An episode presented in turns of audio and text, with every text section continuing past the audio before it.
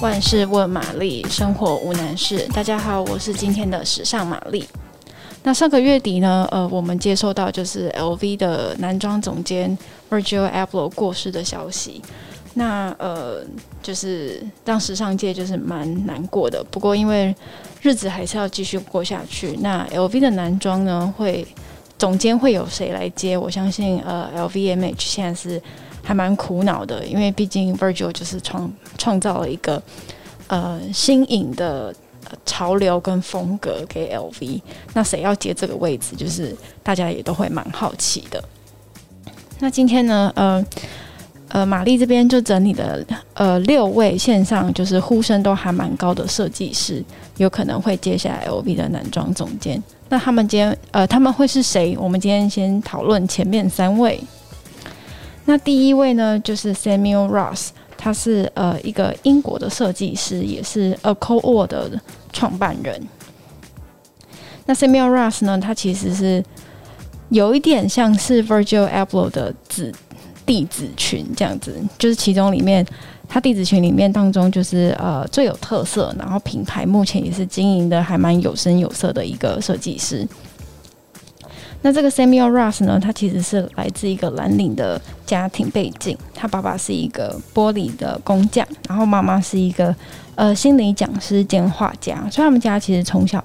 不算有钱。然后呃，Samuel Ross 就是其实也没有很直接的有受过正规的服装设计训练，他是在呃一间叫 De Montfort 的大学，他是在那边学的是呃平面设计。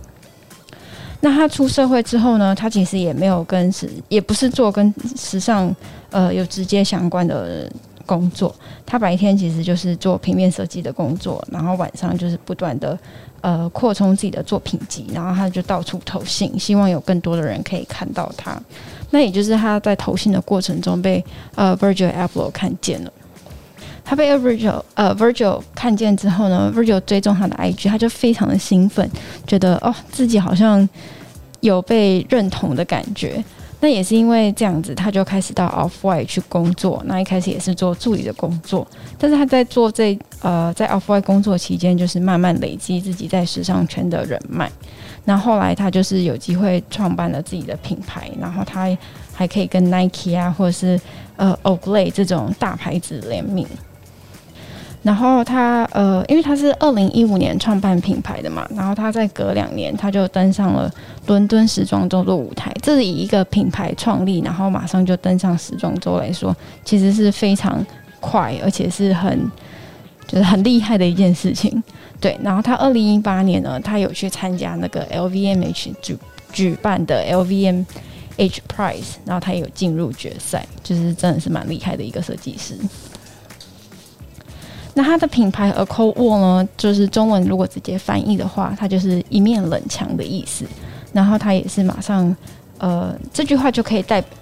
代表着 Samuel Ross 的设计核心，就是像我们前面说的，Samuel Ross 他来自的是一个工产阶级的家庭，所以他设计来的服装呢，就是有蛮浓厚的工业风格，然后它的颜色也都是像钢筋水泥一样那种偏冷偏灰的色调。那它设计的线条呢，算是很利利落，也很简洁。可是它的呃服装都有一个结构的美感在。然后因为 Cold Wall 也主要是做男装的衣服嘛，所以 Samuel Ross 本人就是很熟悉男士的身形轮廓。所以我觉得他被呃 LV 如果列为考虑，就是男装总监的考虑名单里，我觉得也蛮合理的。然后，呃，第二位呢，我们要讲的是现在 Burberry 现任的设计总监 Ricardo。那，呃，因为通常在设计在时尚圈那个总监的合约都是签三年，那他就是在二零一八年二零一八年的时候到 Burberry 工作的嘛。那如今就是合约也快到期了，所以他去留，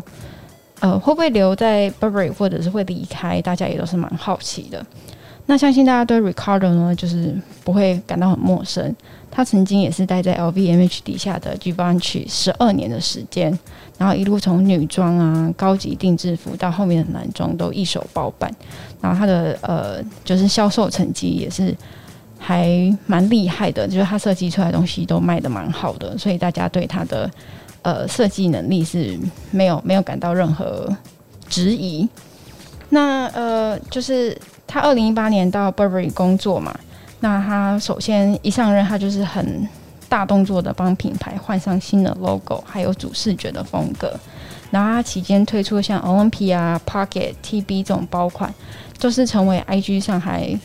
蛮热门，而且很洗版的 It Bag。所以呢，他就是他不会把自己局限在旧有品牌的那种风格或者是设计框架里面。我觉得这是 Riccardo 最厉害的地方。好，然后第三位呢，呃，玛丽觉得蛮有可能会成为 LV 呃男装总监的候选人，还有一位是。呃，Givenchy 现任的创意总监 Matthew Williams。那 Matthew Williams 他跟 Virgil a b l o 其实是很好的朋友。如果你们有追踪他的 IG 的话，你就会发现他们两个其实蛮常出现在彼此的版面上。然后他跟 Virgil 的成长背景也蛮像，不是成长背景啊，就是成为设计师的背景也蛮像的。就是他们都没有呃受过正规的服装设计训练。但是呢，他们都有在肯那个 Kanye West 底下的那个呃，Dana 设计文创公司工作过。那如果要说呃 Matthew Williams 他人生中的一个高峰，就是他跟 Lady Gaga 有交往过，而且在交往期间他是负责 Lady Gaga 的艺术总监，就是蛮厉害的，可以做到天后的艺术总监。那他在有一次跟 Business of Fashion 的采访里面呢、他就说过说，他觉得街头穿搭在现在是一个呃过过量的词汇，他比较对于呃现代工艺比较有感兴趣。他觉得身为设计师呢，他们应该是要呈现出服装未来应该有的样子。所以呢，他预见自己就是呃会透过自己的品牌，他的自己的品牌叫 Alex。所推出的 T 恤啊，或者是球鞋，向年轻一代的呃消费者跟他们说明，就是说，哎、你看量身定制跟披件的工艺，就是是很很精致、很细致的东西。对，虽然是它轮廓是潮流，然后比较街头的风格，可是它是想要透过呃精品的那种手法来去创作。那它和 Virgil 比较不一样的是。Matthew 的设计还蛮有个性，可是并不是我们想象中那种很潮、很很嘻哈、很街头的样子，而是他在精品的那种时装轮廓里面注入一个，嗯，就是 Matthew 很独有的那种歌德式的暗黑细节。对，那虽然他去年才刚举棒去工作，不过像呃 LV LVMH 底下 Kim Jones 就是。同时，两个品牌在弄嘛，他就是 Fendi 的女装跟 Dior 的男装都是他。所以呢，嗯、如果 Matthew 就是要忙 Givenchy，要忙 LV 的男装，也不是不可能的、好，那今天就先分享到这里，下礼拜会再分享其他三位呃，觉得有可能接下 LV 男装